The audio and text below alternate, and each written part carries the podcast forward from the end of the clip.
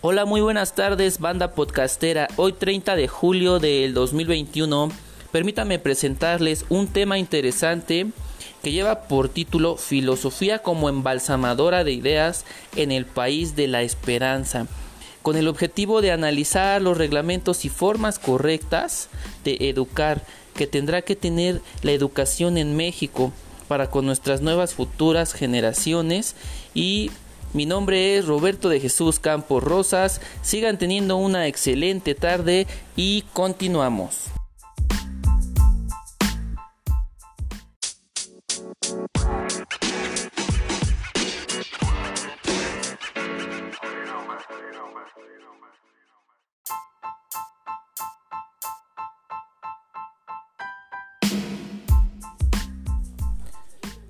Gracias por continuar con la segunda parte de nuestro podcast. Em, nos hemos preguntado o nos hemos puesto a pensar sobre el sistema de educación en varias ocasiones que sucede aquí en México. Me queda claro que somos críticos con ello y cada sexenio, cada cambio de reforma educativa mm, nos falta... Mm, esa creatividad para criticar con más ganas, eh, porque en las esquinas se escucha a la sociedad decir lo clásico, por eso estamos como estamos, por la falta de buenas buenos programas o por educación em, que sea de calidad. Pero en realidad estamos empapados del tema o solo hablamos porque la gente vaya a pensar que nosotros somos unos una persona inculta o una persona realmente que no está este, poniéndose a cabo con sus tareas dentro de la sociedad al día con día. Eh, ¿Será en realidad ese el problema? La relación de la política y la religión son tan unidos a la educación que no les conviene que tengamos un criterio propio la ausencia de la filosofía hace que seamos ovejas pastoreadas por el sistema de cosas, por el gobierno y la religión que vivimos eh, día con día. Eh, esta es una breve síntesis y continuamos con una tercera parte de la filosofía como embalsamadora de ideas.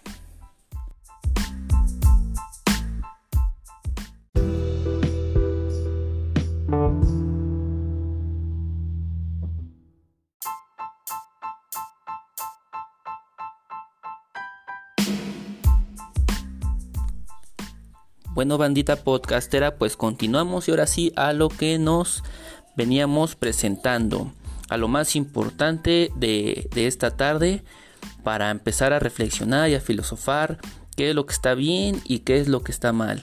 Vamos a dejarlo a criterio con lo poco o mucho que les voy a abordar y pues a principio los planes educativos están creados para mm, la mejora de nuestra sociedad, de eso dicen los presidentes, pero los planes educativos no son neutrales, ¿eh? detrás de ellos hay una ideología y unos intereses em, pues meramente políticos. Mm, pudiéramos pensar que eh, si recurrimos a la historia, descubriremos que realmente eh, eh, hacían a los seres pasivos. Eh, vámonos muy fácil aquí en México. la educación era mm, en los, en los templos para venerar a, los santos, a los dioses más bien dicho, em, era para crear nuevos guerreros, para crear cazadores, y, eso le convenía al sistema de cosas en el que vivían. Em, solo la educación se basaba para un propósito, y ese propósito era que em, solamente el alumno o que la capacitación que iba a recibir el alumnado sea para servirle al pueblo, eh, no era para sus bien, beneficios propios. Em, si lo vamos a, empezar a profundizar, a filosofar, mm, en todo el mundo la pedagogía buscaba que los estudiantes fuesen sumisos y solo aprendieran lo necesario para dicho país o comunidad. Como pedagogía tradicional, el alumno debiera ser sumiso y pasivo eh, eso quería decir que el alumno no tenía derecho a, filosofar, a que las ideas que le surgieran expresarlas, a poder cambiar el rumbo eh, y solamente quedarse con lo poco. El alumno no podía o no puede hasta ahorita em, ser autosuficiente, agarrar un libro y decir, sabes que no me quedo con la información que me dio el profesor, quiero abordar más, me interesó más el tema, es más, quiero ver si fue verdad lo que me dijo. En los libros de historia nos comentan mucho a los héroes nacionales, realmente ¿Cuántos de nosotros sabemos si los héroes nacionales son realmente mexicanos o fueron eh, creaciones de los españoles para un control social o, un control del mismo país? Em, eliminando el pensamiento crítico y dándole mm, originalidad en, México mm, a, esas cuestiones era lo que hacían. Mm, ¿Creen que la educación sea planeada para que seamos felices y seamos críticos? En todo el mundo los planes de estudio en los últimos años eliminan del plan curricular, perdón, las artes, la música, las humanidades y la filosofía, que es lo más importante. Nos hemos puesto a pensar que poco a poco, paulatinamente, los están sacando em, del sistema de, de, educación, porque a la política no le conviene, a la política le va a convenir tener un control social, porque si tú reaccionas, si tú eres más crítico, si tú dices, no, pues es que estos programas mediocres que me da el, el presidente, este, no, no me funcionan. ¿Realmente crees que sea ese tipo de, de forma en la que la educación te va a sacar adelante? A los políticos no les conviene que tú pienses, que tú razones, que tú, que tú digas. Es más, para empezar, esos apoyos tú desde un principio los mereces. No tienes que andarles mendigando a los presidentes apoyos o cuestiones así para no salirnos del tema y, meternos de, lleno otra vez a lo de, con la educación.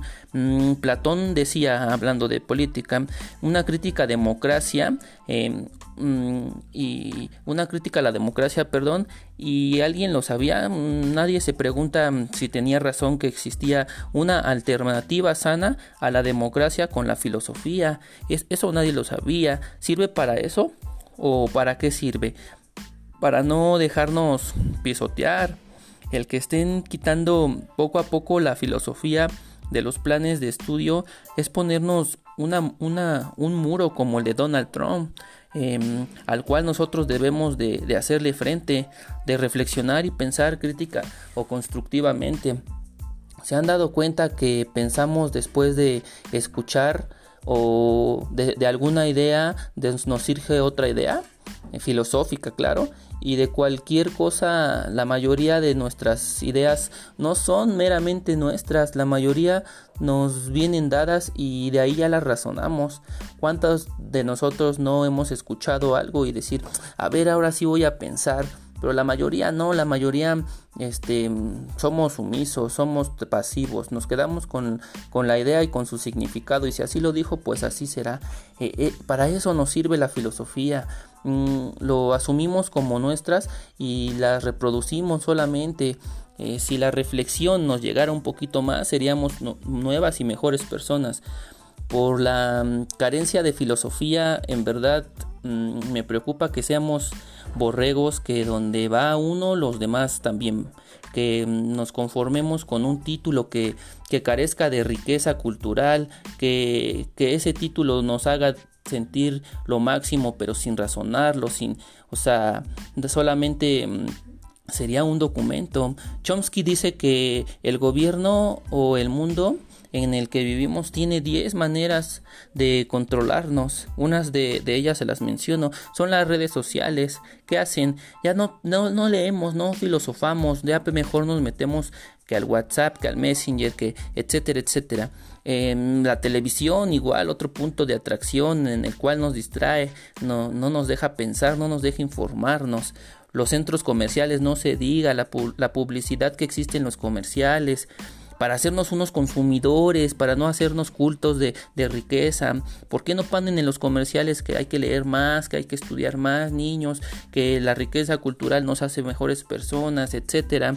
Mm, y también algunos grupos sociales, sectas este, planeadas por la política. Eh, sin más preámbulo, pues este, eh, la, la filosofía nos va a hacer que seamos mejores personas y cada cosa pues podamos em, de manera más efectiva razonarla. Mm, espero que pues esto les quede un poquito como una espinita para que abordemos un poquito más de lleno el tema y pues no queda otra más que seguir adelante, derriba tus muros, atrévete a pensar.